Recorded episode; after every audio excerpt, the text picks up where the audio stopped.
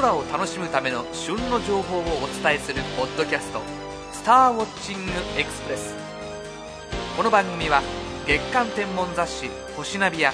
天文シミュレーションソフトウェア「ステラナビゲータ」でおなじみの株式会社アストロアーツがお送りします。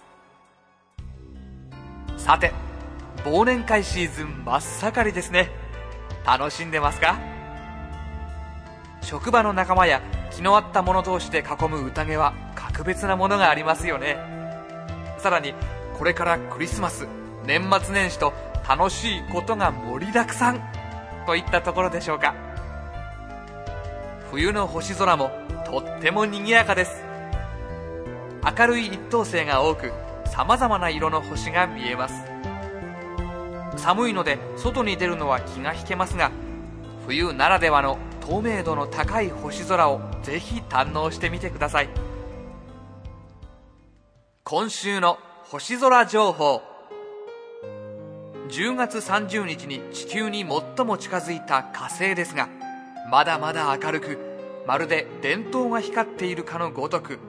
夜空の中をビカビカと光っています。その火星が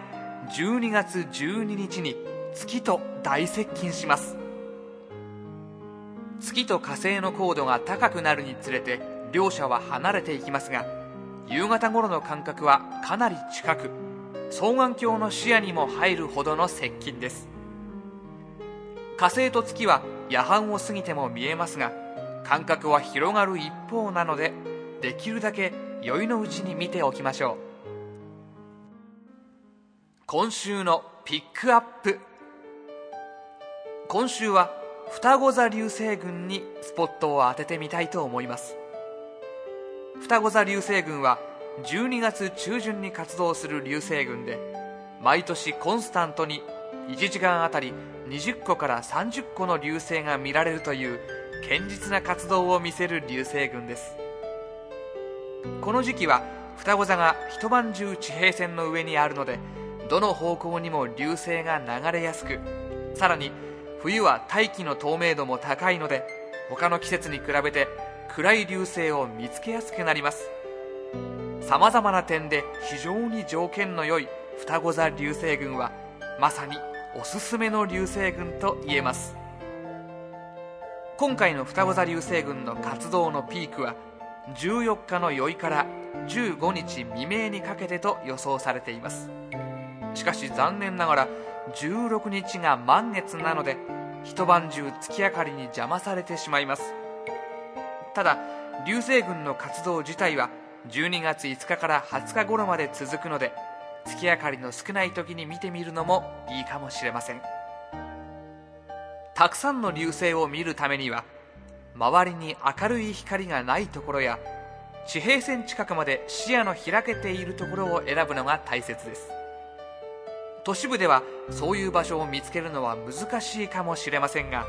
河川敷や公園などを探してみましょう。また夜はとても冷え込みますので寒さ対策は万全にしておきましょう。家のそばで見る場合にはこたつを引っ張り出して空を見上げるのもいいでしょう。双子座流星群の詳細につきましてはアストロアーツホームページ2005年双子座流星群特集もぜひご覧ください。今週のインフォメーション。今年も残すところあとわずかですが一足早く2006年の星空を丸ごと手に入れてみませんか？先週発売されたばかりのアストロガイド星空年間2006は来年2006年の星空の様子を豊富なイラスト CG カラー図版を用いて分かりやすく紹介。注目現象の見どころや毎月の星空の様子を先取りできます。また付属の CD ロムには毎日起動するたびに当日や近く起こる天文トピックスをパソコンで見ることができるアストロガイドブラウザを収録。気になるトピックスをクリックすれば詳しい解説や見どころが表示され CG アニメーションで星空の動きをパソコン上に再現します。お求めは全国の書店またはアストロアーツオンラインショップで。さて今回の「スターウォッチングエクスプレス」はいかがでしたでしょうか？より詳しい星空を楽しむための情報はアストロアーツホームページ http コロンスラッシュスラッシュ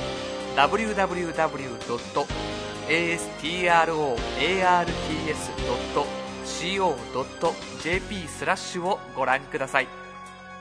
アストロアーツホームページには宇宙天文に関する情報をはじめソフトウェアや望遠鏡双眼鏡など星空を楽しむためのさまざまな商品を購入できるオンラインショップもあります次回の「スターウォッチングエクスプレス」は12月20日頃配信の予定です。それでは。